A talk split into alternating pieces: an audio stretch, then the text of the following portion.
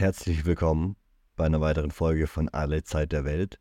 Heute zum dritten Teil zum Thema Freimaurerei. Ich versuche mich mal an einem ganz kurzen Rückblick. In, in der ersten Folge haben wir uns hauptsächlich mit der Geschichte der Freimaurerei in England und dann später in, in Deutschland beschäftigt und haben so ein bisschen Glaubensgrundlagen der Freimaurerei und groben Geschichtsüberblick besprochen. Und in der zweiten Folge ging es dann ganz konkret um die deutsche Freimaurerei, was ist da historisch passiert äh, im, im 19. und 20. Jahrhundert, welchen Einfluss hatten Verwerfungen wie die Weltkriege auf die Freimaurerei. Im dritten Teil, heute, werden wir uns vor allem mit Verschwörungstheorien und Antimasonismus beschäftigen. Dabei soll es um den Taxilschwindel gehen, einen der großen Ursprünge vieler antimasonistischer Theorien und Gerüchte und äh, um die Selbstschuld, die die Freimaurerei vielleicht tatsächlich auch an der Mythenbildung über sich selbst trägt. Das äh, war ein sehr spannendes Gespräch und am Ende wird es noch ein bisschen philosophisch. Also eine sehr interessante Folge. Ich hoffe, ihr genießt es so sehr, wie wir das Gespräch genossen haben und kommentiert fleißig. Ähm, lasst uns eine gute Bewertung da, das freut uns immer sehr. Ähm, du hast gerade schon von der Mythenbildung mit langen Halbwertszeiten geredet und ich glaube, das ist die perfekte Überleitung zu dem dritten Teil, äh, den Mimi gefühlt vor einer Stunde anfangen wollte. ich, ich, bin froh, dass wir gewartet haben. Da war äh, viel Gold dabei jetzt. Also wenn es andere Leute genauso spannend finden wie ich heute, dann. Mindestens einer. mindestens einer, genau. Letzter Teil: Freimaurerei, Verschwörungstheorien und Popkultur. Ähm, jetzt können wir alle ein bisschen äh, die Haare, also Mimi ist der Einzige, der die Haare wirklich auch, äh, runterlassen kann. genau, schüttel dein Haar. Hast du mal die Illuminatus-Trilogie von Robert Shea und Anton, Anton Wilson gelesen? Äh, ich habe nicht die Trilogie gelesen. Ich habe mich nicht durch alle drei Bände durchgekämpft, muss ich gestehen. Obwohl ich auch ein riesen Fan von Verschwörungstheorien äh, bin und diesen ganzen äh, äh, Verschwörungskultur. Ne? Also Fan nicht im Sinne von Anhänger äh, natürlich. Aber ich habe mich nicht durch alle drei Bände durchgekämpft, nee. Also ähm, ich habe Mimi gerade ausgeliehen. Er hat sich halt bei, bei seinem letzten Besuch äh, bei mir mitgenommen. Ich weiß nicht, du hast es wahrscheinlich noch nicht gelesen, Mimi. Nee, nicht. Äh, für alle, die es nicht kennen, es ist quasi ein, ich will zu den Autoren, kommt eine eigene Folge und eigentlich auch zur Illuminatus-Trilogie mal separat, so, so eine ähm, Literaturrezessionsfolge würde ich gerne so ein bisschen Book-Club-mäßig gerne dazu machen, die ganz kurze Kurzfassung ist. Es gab Robert Wilson, der äh, Shea, glaube ich, bei seinem Militärdienst im Zweiten Weltkrieg im Pazifik kennengelernt hat oder auf jeden Fall dort angefangen hat, verschiedenste Faxen zu machen, keine Ahnung, äh, Menschen zu erfinden und in der Militär einzuschreiben, die es gar nicht gab und die dann später als Namen für seine späteren Bücher, die er veröffentlicht hat, zu verwenden und so, also Identitäten zu erfinden und viel Freude hatte mit dem Spiel mit Realitäten und, und Verschwörungsglauben auch vor allem.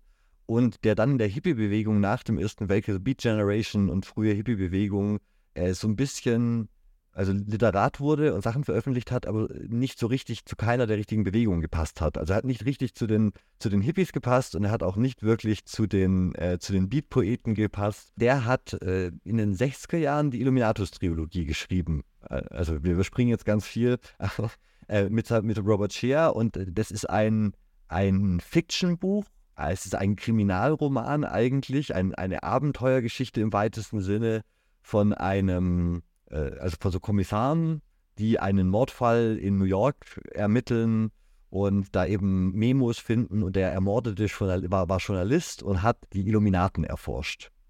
Und äh, was an dem Buch mir besonders viel Spaß gemacht hat, ist, dass sämtliche so, so ein Ausflug über die Geschichte mit Originalquellen gemacht wird, die tatsächlich auch mit Fußnoten versehen sind, die man auch nachlesen kann. Also er quasi einen Fiction-Roman mit so einem pseudowissenschaftlichen Anstrich, ja, äh, und äh, was geschrieben ist wie ein sehr, so ein Urlaubsroman, den man am Strand lesen kann, aber zwischendrin immer diese Abschnitte hat äh, mit den, mit den Originaldepeschen, mit, ähm, wie heißt unser guter, äh, unser guter äh, katholischer Augustin Baruel. Genau, äh, wird, immer wieder, wird immer wieder zitiert. Und also tatsächlich, so auch viele Leute, die wir heute erwähnt haben, werden ausschnittsweise dann anhand so einer Art Schnitzeljagd, die Kommissare äh, finden quasi immer weitere Hinweise und lesen sich quasi, arbeiten sich durch die Geschichte der Illuminaten und dann wird es ganz wahnsinnig. Dann ist er auf einem auf einem Unterseeboot unterwegs, mit, wird dann entführt. Also es geht dann um die, die, die, die verschwundene Person, die dann tatsächlich die echten Illuminaten kennenlernt, die in so Unterseebooten unterwegs sind und da die Welt kontrollieren, so Captain Nemo-mäßig. Und ähm, super Buch, kann ich euch allen nur empfehlen, wenn ihr auf Verschwörungstheorien und so Sachen steht.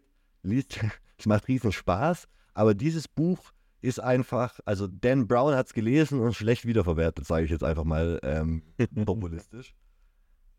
Das, das, kann man aber, glaube ich, über Dan Brown-Romane generell sagen. Er hat viel gelesen und alles davon irgendwie schlecht weiterverwertet. Ja. ja. Und, und trotzdem waren es die, die großen Bestseller, die alle im, im Kopf haben. Ähm, ja, aber auf jeden Fall ähm, ist das für alle, die sich so mit Freimaurer, Verschwörungstheorien oder Illuminaten auf eine unterhaltsame Art und Weise im Urlaub beschäftigen wollen, äh, kann, ich, kann ich nur die Illuminatus-Trilogie empfehlen. Äh, deswegen dachte ich, vielleicht hast du das auch mal gelesen. Dann ist es meine Leseempfehlung heute aus dem Podcast an dich. Wunderbar. Jetzt habe ich auch, glaube ich, wieder eher die Zeit, weil das ist eben sowas, ne? es liest sich zwar sehr schön, aber das lädt dazu ein, dann irgendwie jedem Rabbit Hole nachzugehen und dann irgendwann hat man wieder 20 Tabs offen und denkt sich, scheiße, ich muss eigentlich schlafen. ja, also ja, da, du hast recht, es ist sehr, sehr gefährlich, was das angeht. Ich habe tatsächlich extrem viel äh, nebenbei Tabs offen gehabt, weil ich auf jeder Seite zwei Verweise hatte, die ich noch nicht kannte und die ich äh, gerne äh, nachverfolgen wollte. Er, er, er, er also in dem Roman geht es dann auch wunderbar um die, um die Haschischinen, die damit zusammenhängen und die Templer und sämtliche Verschwörungstheorien werden damit zusammengemengt und reingebaut, wie das eben bei so einem guten Worldbuilding sein sollte. Ähm, und dieser Roman, äh, Wilson hat danach diese Aktion weitergeführt, indem er und seine Freunde ähm, an lokale News-Outlets, immer wenn was passiert ist, Bekennerschreiben geschickt haben und gesagt, wir, die, wir, die Weltilluminaten waren es, ihr habt uns. Wir, wir also, so, so Terroristenbekenner schreiben zu allen möglichen Unsinn zu verfassen und das immer an, an Lokalsender zu verschicken und haben das äh, Operation Mindfuck genannt. Und Operation Mindfuck ist eine großartige Satireaktion, die zu einer, also in einer Zeit, die perfekt fürs Internet gemacht ist, aber in einer Zeit vor dem Internet quasi erfunden wurde. Wilson auch jemand, der in Internetforen, glaube ich, den Spaß seines Lebens gehabt hätte. Äh, daraus ergibt sich aber aus diesen diesen Prank Calls und dieser Tine und dem Roman, der doch auch ein Erfolg wird in der Zeit, ähm, ergibt sich so eine ungesunde Gemengelage, dass Leute auf einmal äh, so ein Halbwissen haben. Sie haben doch da mal was über die Illuminaten gelesen und da waren doch auch Fußnoten dran. Und dieser Witz ursprünglich, dass Wilson es komplett äh, unglaublich findet, dass jemand sowas glauben könnte, dass ein Verein, eine, eine quasi ein Geheimbund innerhalb einer Freimaurerloge aus Bayern die Illuminaten sind Bayern, das muss man immer noch dazu sagen. Wer sonst, ja? Äh, ja, also unglaublich, das, das fand Wilson so lustig, das, das quasi weiter zu verfolgen. Und das hat er aber so erfolgreich und so gut gemacht, die Operation Mindfuck, dass im Endeffekt, glaube ich, ähm, ähm, viele der Menschen, mit denen ich betrunkene Gespräche in Bars geführt habe, die letzten 20 Jahre Opfer von Operation Mindfuck wurden. Sehr gut OPSEC. Also wirklich. das stimmt, ja. Ja, und äh, damit generell das Thema Verschwörungstheorien. Äh, die, die Freimaurerei bietet sich natürlich an als Geheimbund, der so lange so viele Feinde und Gegner hatte, auch äh, verschiedenste Veröffentlichungen und äh, quasi scheinbare skandalöse Veröf äh, ne, Veröffentlichungen hatte. Ähm, ist natürlich prädestiniert dafür, dass es sich solche Mythen bilden um, um diese ja. Glaubensgemeinschaft, diesen Verein, wie auch immer man sein will. Ja? ja. Genau. Ein Name ist jetzt schon öfter gefallen, nämlich Taxil, der sogenannte Taxilschwindel. Ähm, ich, geht vielleicht ein bisschen weit ähm, zu sagen, dass der, das Werk von Taxil sowas war wie die Protokolle der Weisen von Sion für den modernen Antisemitismus. Ähm, war eben der, das Werk von Taxil für den modernen Antimasonismus. Ähm, geht vielleicht ein bisschen weit, aber dieses Werk, das er geschrieben hat, hat, glaube ich, viele Verschwörungstheorien und viel gefährliches Halbwissen ähm, auch in die heutige Zeit mit, ähm, mitgeführt. Und wenn ich es noch richtig weiß, war Taxil auch ursprünglich Mitglied einer Freimaurerloge. Also einer dieser Herren, die sich dann von der Freimaurerei enttäuscht gezeigt haben oder es bleibt im Dunkeln, was, es da, was sie dann dazu bewegt hat, diese, diese äh, Verschwörungstheorien in die Welt zu setzen. Aber was kannst du denn über den Taxilschwindel erzählen? Ja, genau. Also, wie du schon gesagt hast, Taxil, äh, Taxil ist ja erstmal schon ein äh, Pseudonym. Der Mann hieß eigentlich äh, Gabriel Jouvin Pages oder so. Ich bin mir nicht sicher, ob ich das richtig ausspreche. Ähm, äh, und äh, also ein Franzose.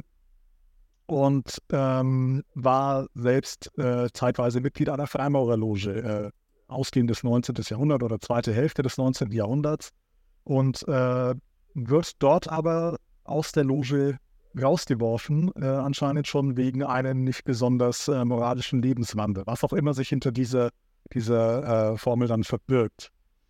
Und jetzt ist die Frage, tut er das, was er jetzt im Folgenden tun wird, äh, aus Rachegedanken? Tut er das, weil er selbst so, so ein bisschen ein ähm, Robert Anton Wilson ist und einfach Lust drauf hat, irgendwie äh, die, die 19. Jahrhundert-Version eines Prank-Calls zu starten? Oder tut er das, weil, das, weil er Einkommen sucht? Oder eine andere Variante, die er selbst später in die Welt setzen soll, äh, tut er das, um sich an der katholischen Kirche zu rächen oder zu zeigen, wie leichtgläubig der Katholizismus seiner Tage ist. Das sind alles so Varianten, wie, äh, mit denen man erklären kann, was äh, als nächstes passiert, denn ähm, er schafft es, äh, äh, einen katholischen Geistlichen zu überzeugen, dass ihn der Blitz der göttlichen Gnade getroffen hat und er erkannt hat, äh, dass sein Lebenswandel bislang äh, eben nicht in Übereinstimmung mit den, dem Wort Gottes und den Vorgaben der katholischen Kirche war. Ähm, und er ist jetzt bekehrt und deswegen möchte er hier jetzt Zeugnis ablegen ähm, er war in einer Freimaurerloge und er möchte jetzt zeigen, was alles dort vor sich geht. Dazu muss man als Hintergrundwissen äh, parat haben, dass die katholische Kirche eben schon seit dem 18. Jahrhundert, wir hatten es vorhin bei der Französischen Revolution kurz angesprochen, äh, zu den maßgeblichen weltanschaulichen Gegnern der Freimaurerei zählt. Ähm, und äh, entsprechend wird das äh, seitens katholisch, des katholischen Geistlichen sehr schnell äh, mit Freude aufgenommen. Und äh, Taxil schafft es, äh, sich mit dieser Geschichte sogar äh, so weit hoch zu scammen, äh, dass er irgendwann sogar beim Papst persönlich landet äh, und äh, dem seine Geschichten erzählen darf und dann Bücher eben schreibt, in denen er die Freimaurerei enttarnt. Das wird, werden am Schluss, äh, wird das eine Trilogie auch. Die Drei-Punkte-Brüder heißt das auf Deutsch, also es wird auch auf Deutsch und in viele andere Sprachen übersetzt.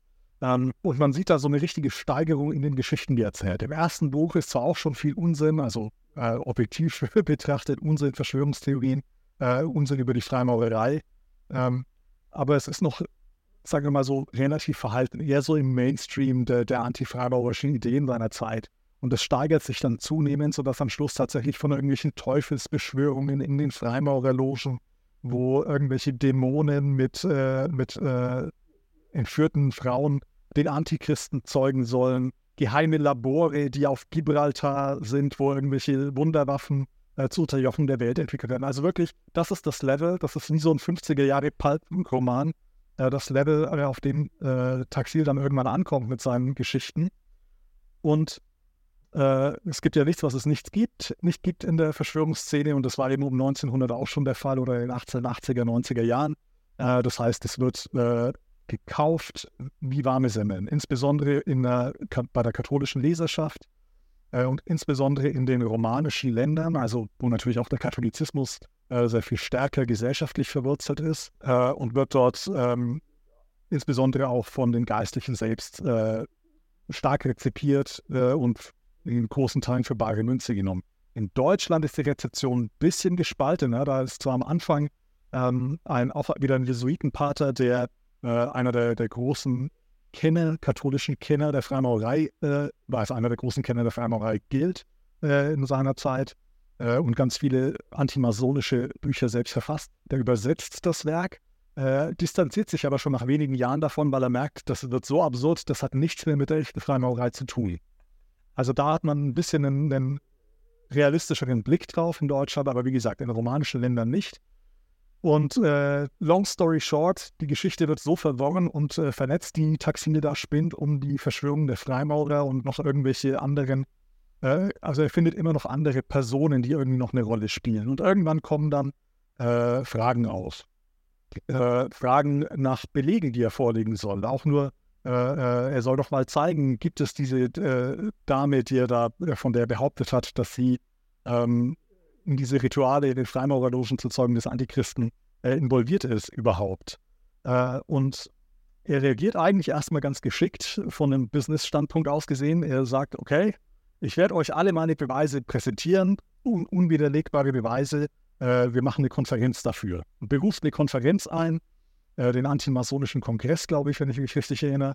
Äh, und da, da laufen sie dann alle auf. Die Kathol genau, die katholische Geistlichkeit läuft auch mit auf äh, und fängt schon auf den Kongress, bevor Taxil selbst dazu kommt, irgendwas zu präsentieren, an, sich zu streiten äh, darüber, welche Stellen seines, äh, seiner Geschichte wahr sind und welche nicht. Äh, und äh, ja, über kurz oder lang führt es dann letztlich dazu, dass Taxil eingestehen muss, es gibt das alles nicht, das war alles eine reine Erfindung. Auch da gibt es jetzt wieder unterschiedliche Auslegungen. Die einen sagen, es war eben von Anfang an als so ein Hoax geplant, wo er jetzt nochmal alle so richtig vorführen kann auf diesen Kongress. Und andere sagen, naja, er war halt in die Ecke gespielt und das war der einzige Ausweg, den er hatte. Aber wie dem auch sei, das Ganze implodiert einfach gigantisch, ist ein Riesenskandal in der katholischen, also im katholischen Milieu, in der Presse auch des, der, der Katholiken ähm, und diskreditiert auf eine ganze Weile hinaus erstmal diesen katholischen Antimasonismus. Ne? Logisch nach dem Motto, wenn ihr euch so eine Räuberpistole habt auf, äh, aufbinden lassen, was stimmt dann sonst alles nicht? Ja, und das ist, äh, ich glaube, in den 1890er Jahren, wo das so äh, inkludiert und äh, entsprechend dann erst bis in den Ersten Weltkrieg hinein eine relative trügerische Ruhe äh, für die Freimaurer bedeutet, die vorher sich natürlich schon lange irgendwelchen Anfeindungen ausgesetzt haben.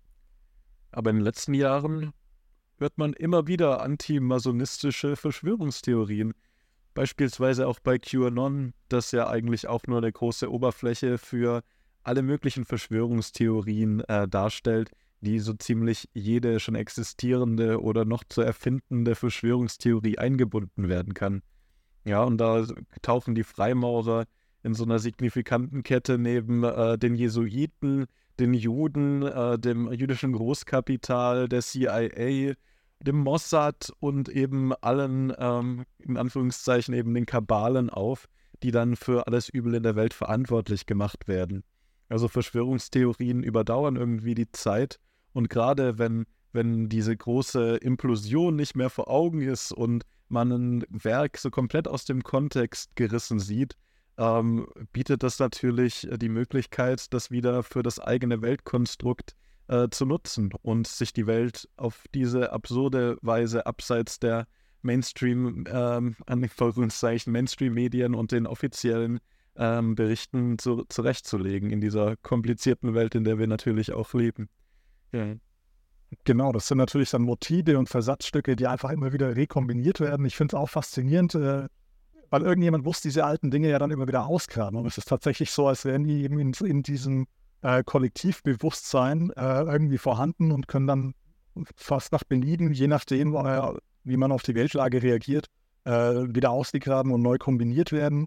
Äh, all die äh, Truppen, bis auf vielleicht eben CIA und Mossad, die du genannt hast, sind ja, sind ja tatsächlich schon seit Jahrhunderten die immer wieder gleichen ja, vermeintlichen Verschwörer. Ne? Und ähm, also gerade Jesuiten, der, der antifreimaurische Verschwörungsmythos, der baut ganz stark auf den äh, antijesuitischen auf, also übernimmt da quasi seine Struktur und setzt dann eben anstelle der Jesuiten die Freimaurer, die dann so vermeintlich ähm, Jesuiten und Freimaurer als die gegensätzlichen Pole, die eben mit ihren Verschwörungen um die Herrschaft in der Welt ringen. Äh, na, das sind alles so, so Motive, die immer wiederkehren. Und diese Geheimbundverschwörung hat vor allem auch ganz viel äh, Auswirkungen auf äh, ja, oder, oder prägt ganz stark das, äh, den, modernen Antisemitismus. Ne? Also so wie es natürlich gibt antijüdische Ressentiments und äh, äh, antijudaistische, äh, also religiös fundierten Antijudaismus schon deutlich länger, als es die Freimaurerei auch gibt.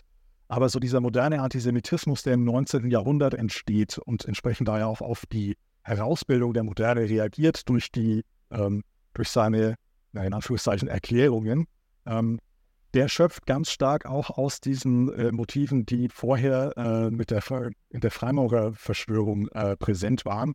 Und so entsteht dann im 19. Jahrhundert eben auch diese, diese, dieses Schlagwort von der jüdisch-freimaurischen Weltverschwörung. Na, die beeinflussen sich in eine ganz, in eine ganz äh, üblen ähm, Art und Weise gegenseitig, ähm, weil durch die Freimaurer haben dann die vermeintlich, äh, jetzt äh, alles in Anführungszeichen, durch die Freimaurer haben die Juden dann plötzlich nämlich eine organisatorische Basis, um äh, die Macht zu erringen. Äh, und äh, also so, so, so füllt quasi die eine Organisation oder das, das eine Phantasma der, der vermeintlichen Freimaurerverschwörer füllt Lücken in dem anderen Phantasma der vermeintlich jüdischen Verschwörer auf und umgekehrt. Ne? Und so dieser Prozess, den alle Verschwörungstheorien ja haben, sich irgendwie gegen Kritik zu immunisieren und alle Lücken irgendwie mit einer so einer Rationalität zu schließen, äh, das wird da ganz, ganz deutlich auch. Aber da kommen ja ganz schnell so Probleme wie das, sorry, äh, wie das die jüdisch-bolschewistische Weltverschwörung, die dann die jüdisch äh, aufklär, äh, die jüdisch-masonische quasi ersetzt hat äh, danach, äh, dass die Bolschewisten ja jetzt keine großen Freunde der Freimaurer waren und das eher als eine bürgerliche Bewegung und eben auch als Geheimbund und so wieder ähm, bekämpft haben eigentlich. Also das ist ja, ähm, die, die Gemengelage ist eben wie immer sehr, also es sind ganz viele Graustufen. Wir können festhalten, es ist nie ganz so einfach. Und äh, wenn man sich äh, so ein Geheimbund, auch wenn es äh, von außen so ein bisschen wirkt, als gäbe es da diese eine rote Linie. Und die Freimaurer ja auch sagen, wie du gesagt hast, wir arbeiten alle an dieser einen Freimaurerei, dass es halt auch einfach nur ein hehres Ideal sein kann und am Ende ähm, äh, das eben in ganz viele Einzelfälle zerfällt, wenn man sich es genau anschaut. Und da so eine Einheit, also wie könnten diese Leute, die du beschrieben hast, im 20., 19. Jahrhundert gemeinsam eine Weltverschwörung planen, wenn sie nicht mal sich einigen können, wer in ihren Verein darf. Also. Äh, ja, und das ist ja auch so, dass die Ziele, äh, die vermeintlichen Ziele der Weltverschwörung über die letzten Jahrhunderte permanent wechseln, aber die Akteure die gleichen bleiben, irgendwie komischerweise. Ne? Also im 18. und 19. Jahrhundert ist das Ziel die Republik und dann die Demokratie oder irgendwann der sozialistische Staat. Äh, und heute ist es dann irgendwie gegen die Demokratie, äh, vermeintlich. Ne? Für QAnon, die, die halten sich ja für die Ritter der amerikanischen Republik und so. Äh, ja, was denn nun? Also sind die Freimaurer jetzt Demokraten oder Antidemokraten? Ja, was, was, was sind sie denn jetzt? Aber da sieht man auch, darum geht es letztlich nicht. Es ist, äh, also Johannes Rogala von Widerstein hat in den 70er Jahren so die deutschsprachige Pionierstudie zur, zur Geschichte des Verschwörungsmythos verfasst. Ähm, und der hat das eigentlich auf die ganz prägnante Formel gebracht ist und halt äh, die Verschwörungstheorie postuliert, eine Verschwörung gegen die gerade geltende Sozialordnung.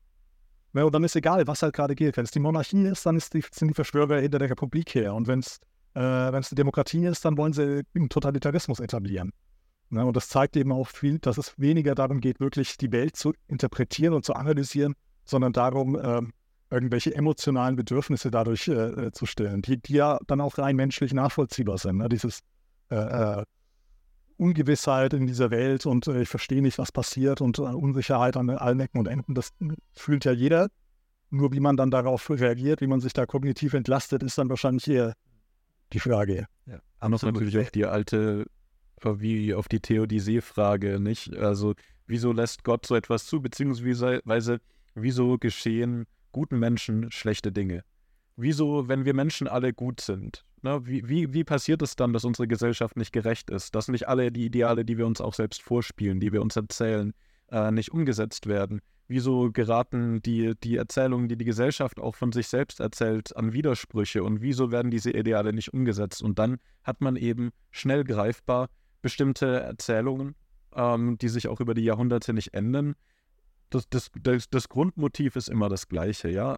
Dunkle Mächte sind am Werk, die verhindern, ähm, dass das Gute obsiegt und wir in der idealen Gesellschaft lieg, äh, leben.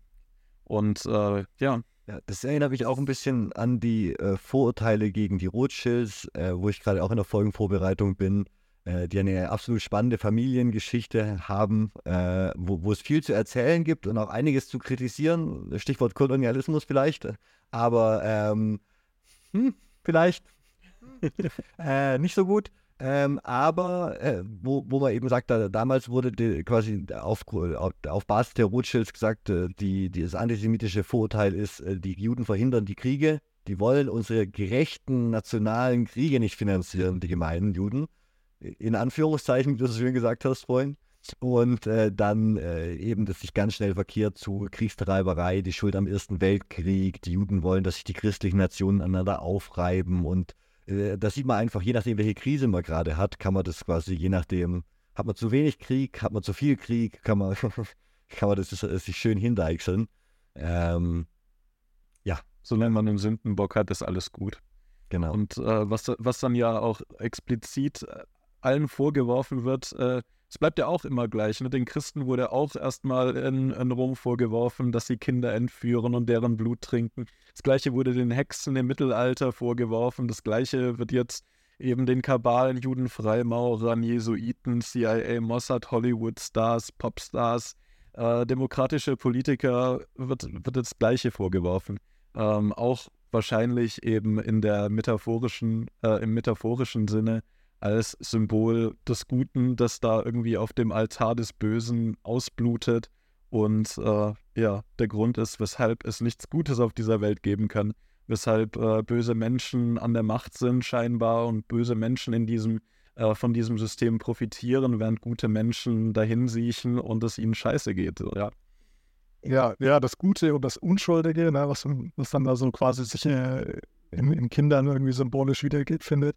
Genau, und also was ich auch faszinierend finde, und ich habe da noch keine abschließende äh, äh, Bewertung dazu gefunden. Ähm, wie du gesagt hast, völlig richtig. Ja, das, äh, wir haben das schon bei den, bei den frühen Christen, äh, dass denen vorgeworfen wird, ihr trefft euch da irgendwo im Geheimen und wer weiß, was für seltsame Rituale ihr durchführt und äh, äh ihr unterwandert irgendwie unsere tolle römische Gesellschaft, ja, ähm, durch, eure, durch eure Lehre von der Gleichheit und keine Ahnung was. Ähm, und uns begegnen ja immer wieder diese Motive von Verschwörergruppen, die äh, in irgendeiner Art und Weise gegen die gültige Moris verstoßen oder gegen die Sozialordnung äh, äh, sich verschwören.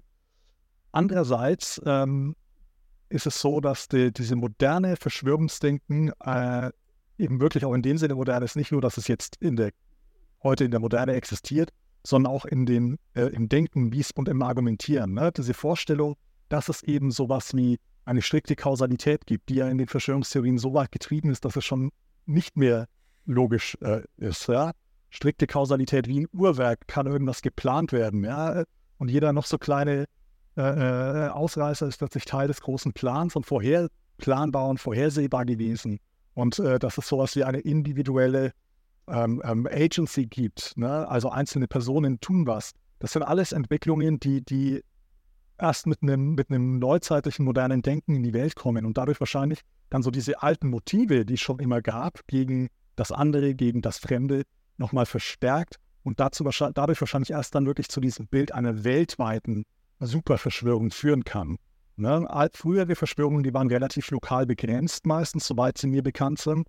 Äh, auch der, der äh, mittelalterliche Antijudaismus, der hat sich zwar auf einer metaphysischen Ebene gegen die Juden generell als die, äh, die Töter, äh, die Mörder äh, von Christus und so weiter gewendet, aber immer wenn es dann um konkrete Verschwörungen ging, vermeintliche Verschwörungen, ähm, also hier das äh, äh, Kindestötung oder Brunnenvergiftung, so die Klassiker, äh, das, das betraf immer konkret benennbare einzelne jüdische Gemeinden. Und diese Vorstellung, es gibt eine weltweit agierende, weltweit vernetzte, miteinander sich absprechende, alles bis ins Kleinste planende Superverschwörung, das ist, glaube ich, eine Entwicklung erst der Neuzeit und wahrscheinlich ein Grund dafür, warum immer wieder die gleichen neuzeitlichen Akteure, egal wie relevant oder irrelevant, ich meine, die Illuminaten gibt es nicht mehr, die Freimaurer sind gesellschaftlich gesehen irrelevant geworden. Äh, ne, egal wie relevant oder irrelevant sie sind, werden immer wieder die gleichen genommen, weil das so in der DNA dieses modernen Verschwörungsmythos drinsteckt schon. Ja. Und man muss sich ja auf die beziehen. Das erinnert mich immer ein bisschen wie an so antike Autoren, die immer sagen, selbst wenn sie was Neues schreiben, ich habe das übrigens aus ganz alten Quellen, damit ihr mir da vertrauen könnt. Ich habe mir den Scheiß nicht zu Hause überlegt, keine Angst. Ne? Äh, und äh, genauso ist das natürlich auch bei Verschwörungsmythen heutzutage. Man baut halt auf gute 100 Jahre Tradition. Und wenn man das dann am Ende nicht irgendwie ein bisschen auch auf die Freimaurer zurückführen kann, seine persönliche neue, also wenn ich die Chemtrails jetzt nicht auf die Freimaurer irgendwie zurückgeführt bekomme, ist das natürlich auch eine Schwäche meiner Verschwörungstheorie. Äh, und ähm, so wie die Freimaurer quasi dann auch ihren Mythos teilweise bis zu Salomon und vor, vor die Sinnflut äh, zurückverfolgt haben, passiert das Gleiche jetzt mit den Verschwörungstheorien über die Freimaurer, die aufgrund ihres Altertums, guck mal, ich habe hier einen Text gegen Freimaurerei aus dem 18. Jahrhundert, das ist natürlich eine Quelle, die irgendwie auch Glaubwürdigkeit vermittelt. Guck mal, seit 200 Jahren haben die Leute diese Probleme, wie wir sie heute haben. Und damals wussten sie schon, wer das Problem ist und so. Ne? Also so, solche Polemiken funktionieren da einfach auch zeitübergreifend wunderbar. Ähm, ja. ja, das stimmt. Und, und eben, dann, wir hatten es ja vorhin auch, dann liest man Listen von äh, großen Staatsmännern und US-Präsidenten und äh, was weiß ich, wer noch alles die alle Freimaurer waren. Dann, ne, wie vorhin schon gesagt, dann liegt die Frage da, wer von den Eliten heute ist dann wahrscheinlich auch dort organisiert. Und dann gibt es ja tatsächlich dieses Geheimnistuerische bei den Freimaurerlogen auch. Äh, das, ist ja auch keine reine Erfindung. Also auch da immer so, was passiert denn hinter den verschlossenen Türen? Zu sagen, dass das alles äh, nicht schlimm ist, das ist ja gut, das kann jeder. Ne? Äh, jeder Mörder wird sagen, ich war es nicht so. Also es, es gibt genug Anknüpfungspunkte in der Realität, um äh, die eigene Fantasie dann irgendwie plausibel erscheinen zu lassen, zumindest auch.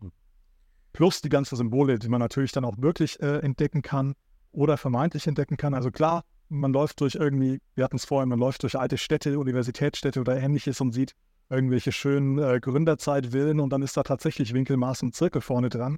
Ja, weil das irgendwann mal ein Logenhaus war. Andererseits dann auch äh, Symbole, die nicht genuin freimaurisch sind, äh, die die Freimaurer selbst übernommen haben. Zum Beispiel das berühmteste Beispiel, die 1-Dollar-Note mit der Pyramide und dem Auge. Äh, das ist kein genuin freimaurisches Symbol, sondern ein Symbol aus der christlichen Tradition, äh, soweit ich das weiß. Ähm, und äh, das ist nicht auf der Dollarnote gelandet, weil da Freimaurer damit irgendwie signalisieren wollten, dass wir hier unseren Freimaurerstaat gegründet haben. Ich meine, wie blöd wäre man denn? Man hat eine Verschwörung und signalisiert der Welt, dass wir da sind. Das macht ja schon auf der Ebene eigentlich keinen Sinn. Aber ja. Und vor allem wurde das heutige Design der 1-Dollar-Note, das wollte ich gerade äh, auch nochmal nachfragen, ob wir kurz über die 1-Dollar-Note reden können. Das wurde, glaube ich, erst von FDR eingeführt in den 30er Jahren. Mhm. Das heißt, ähm, und er war Freimaurer und hatte damals, glaube ich, auch so Opinion Polls gemacht, um zu gucken, ob das nicht ein bisschen zu freimaurisch ist. Geht es noch klar? Ist das, da ist er eigentlich auch christlich, so ein schönes Symbol, das können wir doch gut und in God We Trust und so, das passt doch ganz gut zu Amerikanern. Ne? Ähm, und dass quasi äh, dann aber damals die, die, das Feedback sehr positiv war und er das dann quasi durchgesetzt hat und dann der, die negative Feedback-Loop sich dann erst irgendwie halt später daraus ergeben hat, dass da Leute zu lang wahrscheinlich auch äh, spätestens ab dem Kokainrausch der 80er Jahre zu viel Zeit mit ihren Dollarnoten zu nah an ihrem Gesicht verbracht haben und sich die ganzen dann irgendwann gefragt haben, Koksrausch, Moment, warum ist da überhaupt eine Pyramide? Und ich habe doch da mal so ein Buch von Robert A. Wilson gelesen, da ging es da auch drum. Äh, genau. Apropos Feedback Loop oder, oder auch Dan Brown, ne? Äh, ich glaube, auch so Filme und Populärkultur gibt da ja auch jede Menge Identifikationsangebote den Leuten, die an Verschwörungstheorien glauben. Und im gleichen Modus sind die ja tatsächlich unterwegs. Sie sehen irgendwo ein Symbol und das ist dann eben der Hinweis, wie bei Robert Langton, auf diesen Geheimbund von Freimaurern, Illuminaten, der da tatsächlich seine Stränge zieht. Und ich hatte das Gefühl, dass bei Verschwörungstheorien was Ähnliches passiert wie während der Aufklärung, nämlich weg von diesem Dogmatismus, weg von der, also von Religion zur Religiosität, hin zu auch von äh, dogmatischen Verschwörungstheorien zu einem sehr individuellen ähm, Verständnis der Welt.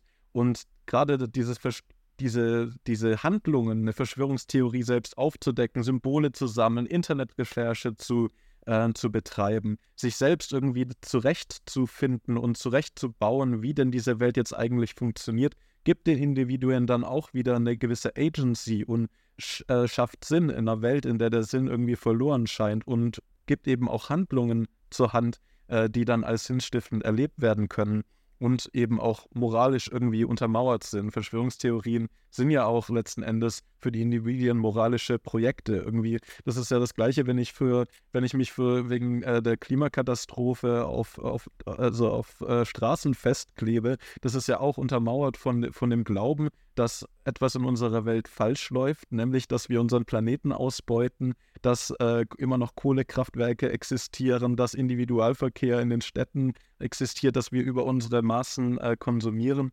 etc. Genauso glauben Menschen, die an Verschwörungstheorien glauben, dass sie da was Gutes tun, dass sie die Welt tatsächlich zu einem besseren Ort machen.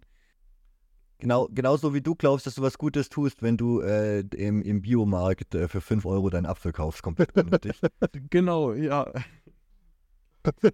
also, ich, ich, wollte jetzt nicht äh, Klimakleber und Verschwörungstheorien auf eine Ebene setzen, wollte ich nicht, aber eine ähnliche äh, Sinnsuche, die dort betrieben wird und die uns halt allen allen Menschen irgendwo innewohnt, irgendwo einen Sinn zu suchen, Sinn zu finden und uns durch diese Welt zu navigieren. Und wo wir den letzten Endes suchen und wo wir finden, das hängt oft vom Zufall ab, ob wir eben an die richtigen Leute geraten oder auf äh, dubiose Imageboards im Internet, in denen eben solche Verschwörungstheorien kursieren, äh, wie sie vor hunderten von Jahren schon existiert haben.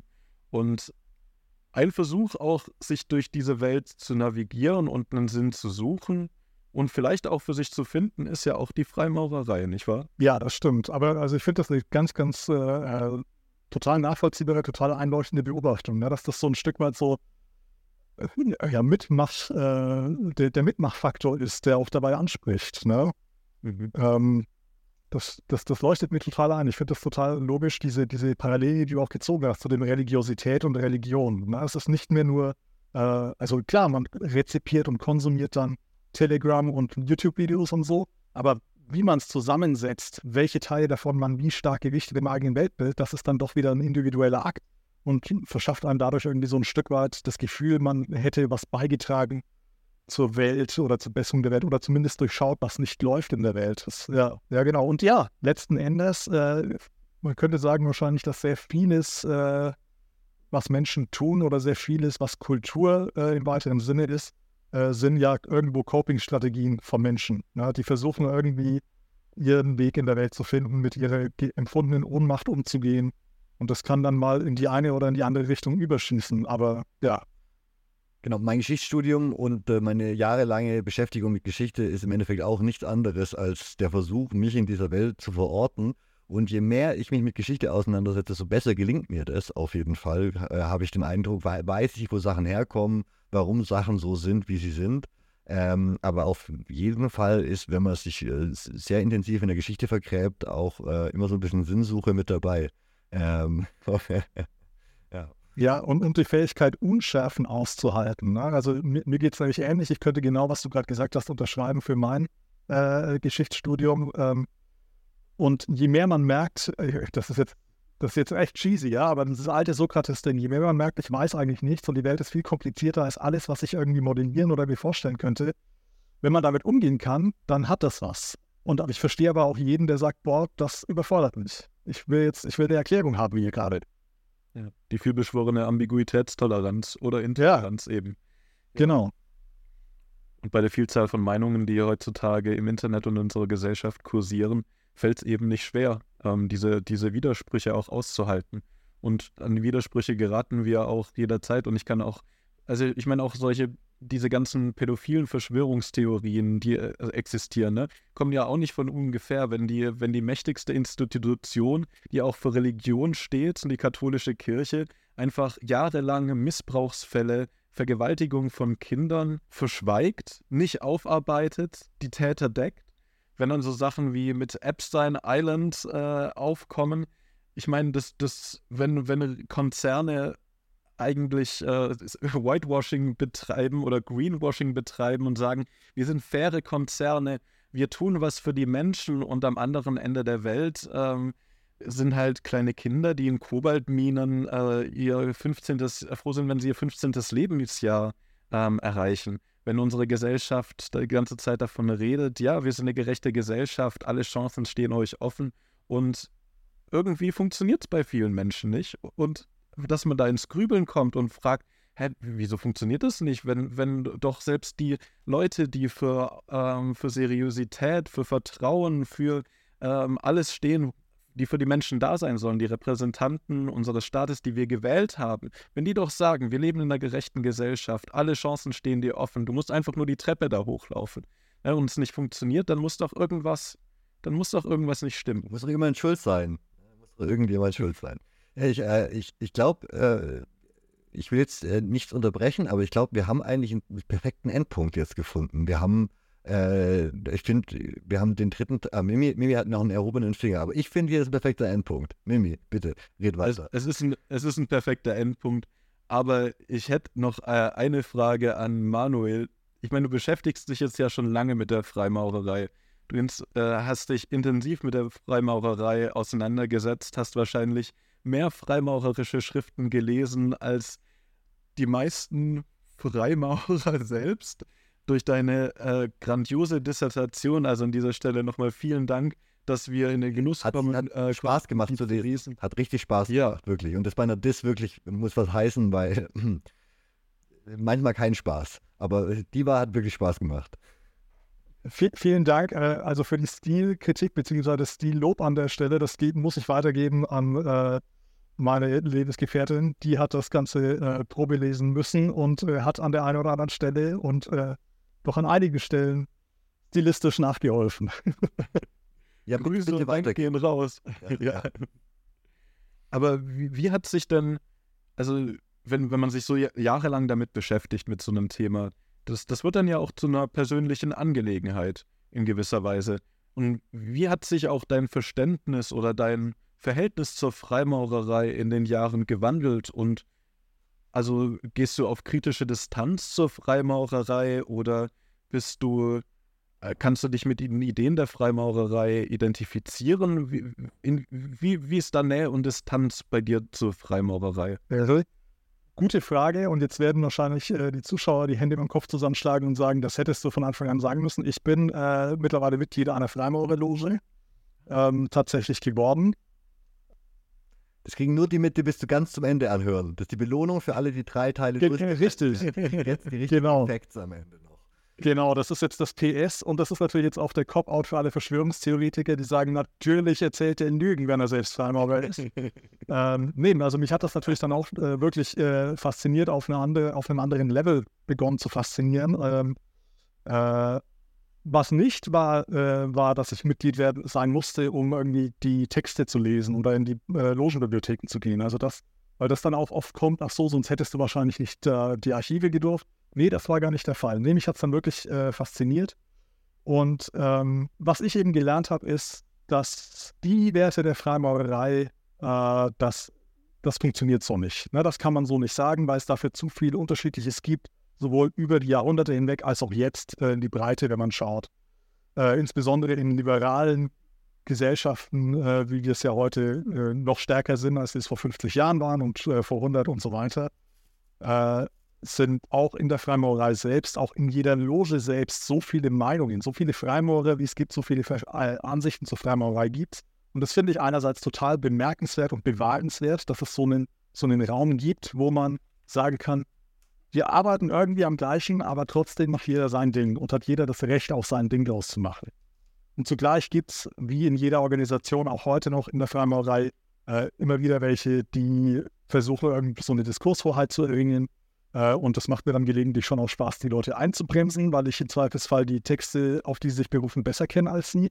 Mhm. Ähm, aber genau, also die, die Idee, äh, dass es äh, irgendeine Art von Gesellschaftsform wo Menschen sich begegnen können, auf Augenhöhe äh, gibt, wo man gemeinsam äh, über die Welt nachdenkt, ähm, wo man äh, überlegt, wie man persönlich äh, was besser machen kann in seinem Leben, in seinem unmittelbaren Umfeld. Ähm, und wenn das dann eben auch noch auf der Wertgrundlage äh, von Toleranz, Humanität, äh, Menschenliebe ähm, und so weiter stattfindet, das, das finde ich eine rundum tolle Sache. Deswegen bin ich da auch sehr gerne Mitglied, beteilige mich da weiterhin gerne dran und äh, ja, sehe das dann quasi auch als Aufgabe, das, was ich jetzt rausgefunden habe, was, äh, wo das nicht eingelöst wurde, wo die Freimaurerei anders verstanden wurde, einerseits das aufzuarbeiten und dadurch auch dazu beizutragen, dass das nicht nur in der Freimaurerei, sondern gesamtgesellschaftlich äh, abgewehrt werden kann oder eingedämmt, muss man mittlerweile ja leider gesellschaftlich wieder sagen, äh, eingedämmt werden kann. Ja. Ja, äh, also vielen, dein, vielen. dein Auftritt heute, dass du, dass du hier bist, heute hat da einen Beitrag zu geleistet, dass wir ein paar Leute erreichen und, ähm, und äh, ein bisschen aufklären auf, auf Deutsch. Ich habe geschaut, es gibt tatsächlich noch nicht so viele Sachen äh, zur Freimaurerei, wie ich gedacht hätte. Und vor allem, ich glaube, wenig in der Tiefe, wie wir heute drüber geredet haben. Von daher, ähm, äh, vielen Dank für, dass, dass, du da, dass, du, dass du gekommen bist und äh, falls du in der Zukunft mal zu irgendeinem anderen Thema, das dich brennend interessiert, wiederkommen willst, ich glaube, ich kann, kann dich jetzt schon von uns allen wieder einladen, auch von Jonas, der heute leider nicht da sein konnte. Ja, vielen, vielen Dank für die Blume. Ähm, ich, also ich kann mich auch nur bedanken, dass das so, so äh, unbürokratisch auch alles geklappt hat. So, äh, einfach super. Äh, hat mir riesig Spaß gemacht. Und ähm, ja, auch liebe Grüße auch an Jonas, äh, den ich ja jetzt nicht kennenlernen konnte heute. Die werden wir ausrichten. Spätestens, wenn er die Folge dann hört, äh, wird das auch werden. genau. Vielen, vielen lieben Dank für das tolle Gespräch, das wir jetzt über drei Stunden äh, führen durften am Stück. Daraus werden wahrscheinlich mehrere Folgen. Ich habe unglaublich viel gelernt. Normalerweise qualmt mir danach der Kopf. Ähm, ich bin die ganze Zeit äh, ja, auf der Stuhlkante bzw. Bettkante gesessen und äh, konnte gar nicht fassen, was man da alles gelernt hat in den letzten Stunden. Vielen Dank, dass du dir die Zeit genommen hast. Vielen Dank auch nochmal, dass wir deine Dissertation genießen durften. Und es war ein Hochgenuss, äh, mit dir zu sprechen. Gerne wieder. Danke. Das war's jetzt erstmal mit der Freimaurerei. Ich hoffe, ihr habt genauso viel gelernt wie wir und äh, fandet es auch spannend. So viel dazu. Ansonsten lasst uns gerne positive Bewertungen da, wo auch immer ihr uns hört, sei es auf YouTube oder auf Spotify oder Apple Podcast. Wir freuen uns über alle Bewertungen und sehen die auch. Und ansonsten bis nächste Woche.